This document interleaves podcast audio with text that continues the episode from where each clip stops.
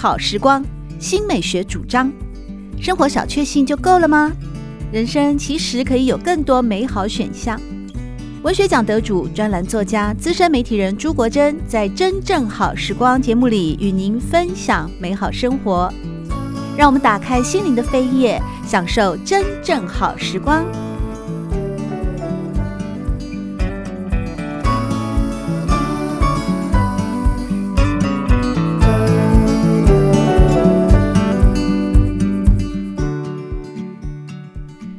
们好，在今天真正好时光的节目当中，邀请到的是小说家朱佑勋，和大家一块分享文坛生态导览。哇，这个题目非常的大哦。主要这本书里面是想和大家呢一块来了解或者探讨。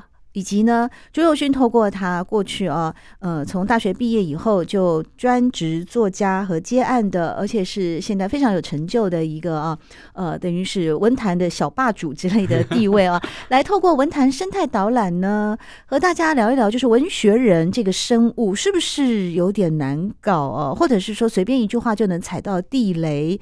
如果说每个文学人的心里面都有几百个地雷的话，哇，那又在一个。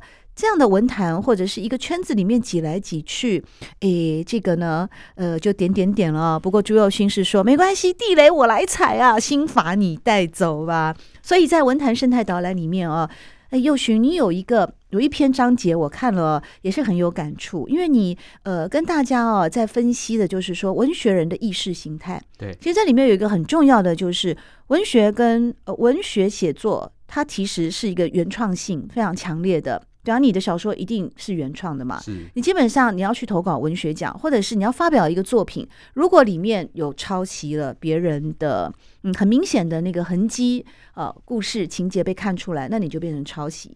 但事实上呢，你知道，我觉得我是搞不太懂了，刚好听听我们哦，幼勋专家的意见。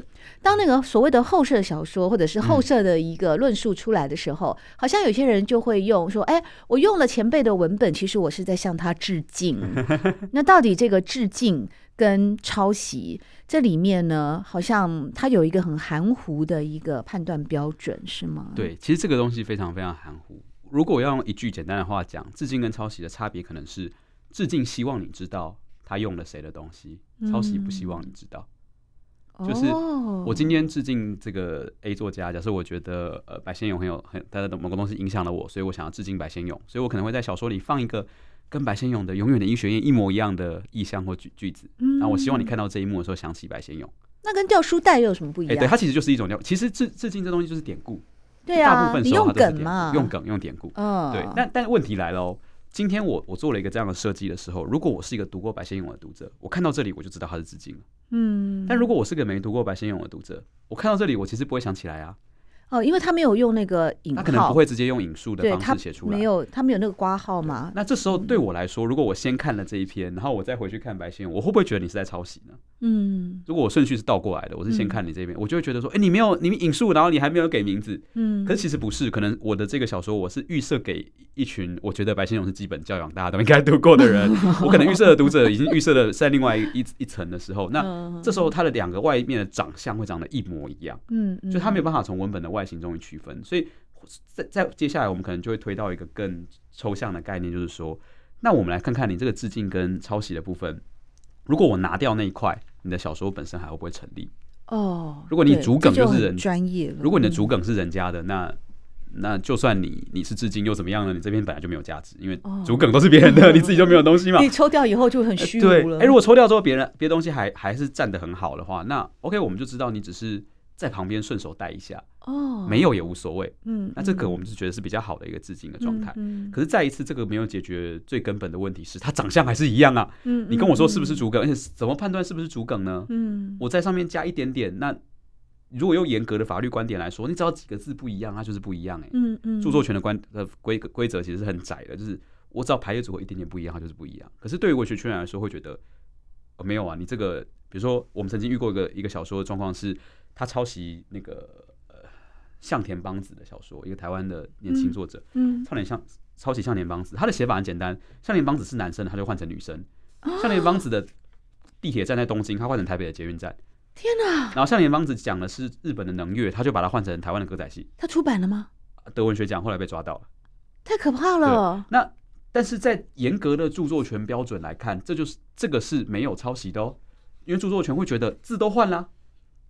可是，在文学圈的人来说，这就是抄袭，因为你的架构是一样的，你的主梗是一样的。对啊，你只有外形不一样。哦，那你知道这里的判断就很抽象了。嗯，读读者当然可以争辩说，没有啊，他字真的换掉了，他没有抄。可是另外一边人会觉得，没有，你的你的架构是一样。那问题是抓架构这件事就涉及到很很比较难的领域了。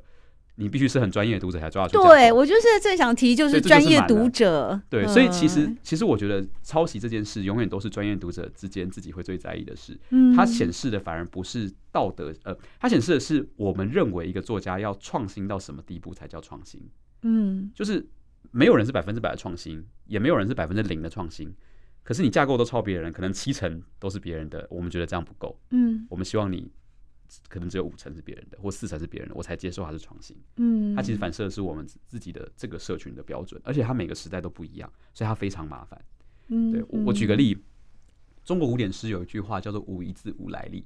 嗯，就说我的诗写出来是没有一个字没有来历。对啊，包括那个李白的那个“轻舟已过万重山，两岸猿声啼不住”，郦道元在《水经江水注》里面写长江就提过了嘛，就直接再来一次嘛。嗯，但他写的很美啊。对，而且人家是文章，他后来变成七言诗啊。是是是，但是你看，如果在这个状况之下，我们就会觉得，在古典中国文学状况下，这叫做无一字无来历，这是好的致敬。对。可是如果你放在现代的标准，要是我去做一件同样的事，我把郑愁予的诗拿来用这种方式重组，你就会觉得我是抄袭。对，变成那。嘟嘟的马蹄声，对对对，就变成是抄袭了。所以你就会发现，不同的时代标准其实是不一样的。这个找不到呃划一的标准，只能说我们尽可能只能去把当代大家的意见收集起来，取个交集，这样。哦，对啊，所以我觉得这个真的很难。对，对，不过呢，我们朱宥勋哦，还是很认真的在他的文坛生态导览哦，作家新手村之二新法篇里面呢，也特别写了一个一篇文章哦，来跟大家探讨，就是说关于到底致敬与抄袭含糊的标准。不过基本上我还是认为说，一个嗯，如果你要投稿的话哦，嗯、真的还是原创性哦，一定要大一点。那同样。原创性也是在文坛生态导览当中啊，宥勋也花了一些呃这个篇章啊跟功夫来做做一些那个呃就是探讨这个部分。那原创其实呃关于现在哦，我们虽然常说类型文学、类型文学啊，诗啊、小说啊、散文啊，那但是事实上在这样的一个类型文学的区分里面哦，往往它也不是那么精准的去做一些很区分的讲解吧？对。台湾的文学圈有一个特殊的现象是，我们的文学奖有三大文类，就是小说、散文、诗。嗯，其实你去看，如果你找维基百科的文类，西方的文类是小说、戏剧、诗。对对，对，没有没有没有散文。那散文是台湾特别特殊、特别爱，而我们不知道为什么把戏剧移去了戏剧圈，文学圈没有留下来，这超奇怪的。对啊，对，这个其实是我们的所有的剧本变成那个电影剧本奖啊，或者是什么，没有人会在文学奖，很少不能说没有，没有人会很少在文学奖争剧本的，很少。早期有啊，平路有得过。哦，时报文学奖曾经争过，有剧本奖，对剧本奖，又是那么前无古人后无来者的唯一一届就没有颁下去，对对对对，但但我觉得这个就很有趣，那而且所以。当一般人在外面在看的三个文类的时候，他可能也会觉得说：“哎，三个文类是三大文类嘛，平起平坐嘛。嗯”嗯嗯，理论上是这样子的，他们各有各的深度或擅长，这个没有问题。可是你会发现，文学圈内的人有时候有某些评论上的用语会显示出他心中有一个价值排序，就是这三个文类的地位是有一点点不一样。嗯嗯，我举个很残酷的例子，当我们说一个小说诗化，嗯嗯，就是它像诗，这是称赞。对，散文诗化，这是称赞。文字的密度很高，密度密度高，很美。对。小说散文化，当当就觉得掉漆了，好像是不是写的太松散了？哎呀，就是如果是诗散文化，哇，那就麻烦大了。就是意思是你不是诗，对，所以就是分行的文章。对，那听起来很怪啊。那为什么诗都是诗都是称赞的，散文都是都是贬低的？如果三个文类平等的话，不应该是这样吧？对，好像诗很崇高哦。哎，为什么会这样？你的观点是什么？我觉得这就是我们其实心目中，这就刚刚跟我们刚刚讲的原创性的。对原创性性的创新的想法有关。嗯，小说跟诗相对来说是你必须编造、虚构或创造很多东西的文类。嗯，所以它在写作者心中稍微是比较高一些的。散文会让你觉得好像你只要把你的经验拿出来就好，你其实没有创造，你是生活。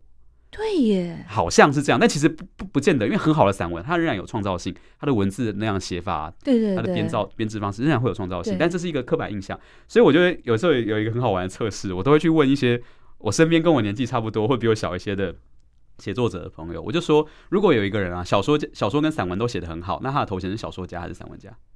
作家，作家，可是比较中性。但如果让你选一个，你会选哪一个？小说家，大家都会选小说家嘛。诗人跟散文你都写得很好，你会选什么？诗人，诗人。所以谁会变散文家呢？就是你只写散文的人才是散文家。这其实很奇怪，哦、就是散文在这里是一个有一点被贬低的。比较狭窄的，哎、欸，可是我们唐宋古文八大家，哎，对，那这就是有趣的地方啊。所以我觉得这是一个长久历史的结果。中国古典文学非常重视散文，啊、特别在古文八大家的情况下，它是散文很很大，它是文人大传统。诗也重视，小说是最不重视的。对对，那可是现代文学里面，因为西方我们的现代文学又是以西方文蓝本建立的，西方文学重视小说跟诗，对，那散文在这里就相对没那么受到重视，所以我觉得。嗯有散文是古典文中国古典文学的遗留，嗯，但是不重视散文是西方文学的影响，我们是皆知的，所以我们是中西合并对，加起来变成一个 很奇怪的模，对，而且这个东西很有趣哦，就是为什么我会说它一定是中散文是中国古典文学带来的，因为它在战后才变成一个重要文类。如果你看台湾文学史，日治时代的人没有在写散文，对，对他们就是小说跟诗。对，然后偶尔写剧。那个时候也没有办法吧？你在一个政治那种环境之下，你大概也没有办法呃言，就是说心里面的话吧。因为散文有一个部分很比较真诚的，就是他是内心的所思所想。不过小说的政治性也很危险，他们还是照写，还是照没抓到嘛？这样子，小说已经很可以藏了。对对，但是写实主义都会去写一些呃隐喻或者是对啊，或者是对社会的批判，他们还是会写。所以这个我觉得是个习惯问题，就是日本人也会觉得啊，随笔跟散文不是一个。大文类，它就是你会随手写的东西。对对，随笔，特别是随笔小品文，好像一直都没有进入到主流的殿堂。对，那你的文学奖拿一个小品文奖的时候，根本都没有人想要报道你。对对对对对。所以这就是我觉得我们在这个生态观察、生态导览里面会试着做的，就是我们从现在你看到这个有趣的接续现象，后面会追溯出一个历史的痕迹，你就知道是这样演变过来的。